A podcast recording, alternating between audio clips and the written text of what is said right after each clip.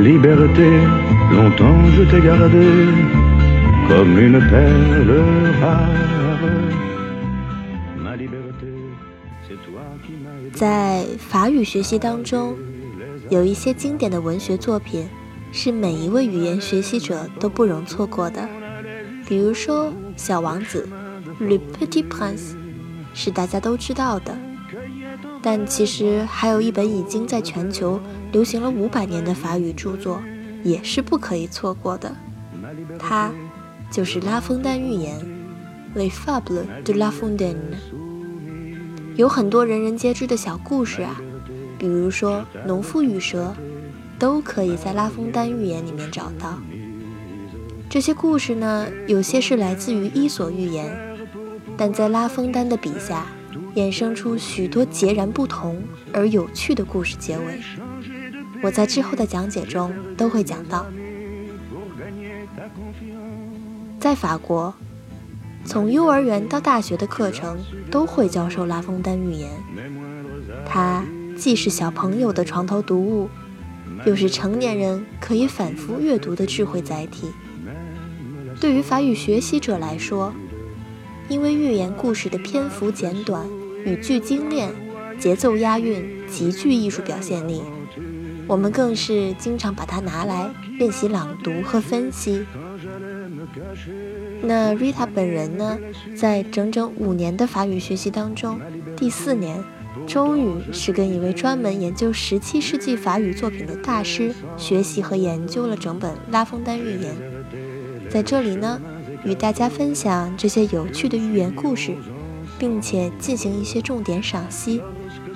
那么接下来的每一个音频对应一篇寓言故事，我会先完整的朗读一遍寓言，接着每一句单独分析重点，再用中文翻译一遍，然后再朗读一遍法语原版。如果过程中碰到有意思的文化方面的东西，我也希望能够聊一聊，加入更多的元素。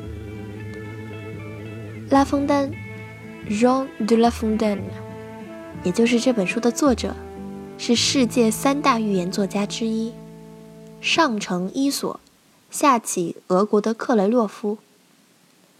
拉封丹生活在17世纪的法国，当时的君主是著名的路易十四，Louis Quatorze。在他执政期间，法国战争频发，国库日渐空虚，税收繁重，饥荒、干旱还有瘟疫也时常降临在这片土地上。拉封丹本人虽是声名远著，但却一辈子没什么钱，大多是靠有钱的大臣赞助。所以，这样特殊的时代背景和个人情况。让他笔下的动物和人物充满了对君臣大王的讽刺，但却又有迎合他们的倾向。我觉得确实挺矛盾的，有点像摩羯座的我们常说的这个矛盾体。不过拉封丹不是摩羯座的，大家有兴趣可以去查一查。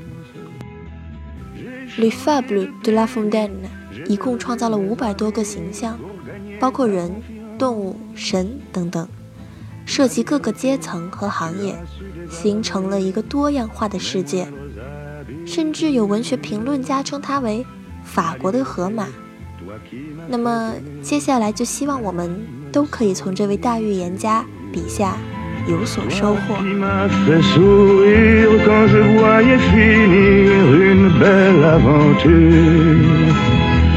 Toi qui m'as protégé quand j'allais me cacher pour soigner mes blessures. Ma liberté, pourtant je t'ai quitté une nuit de décembre. J'ai déserté les chemins écartés.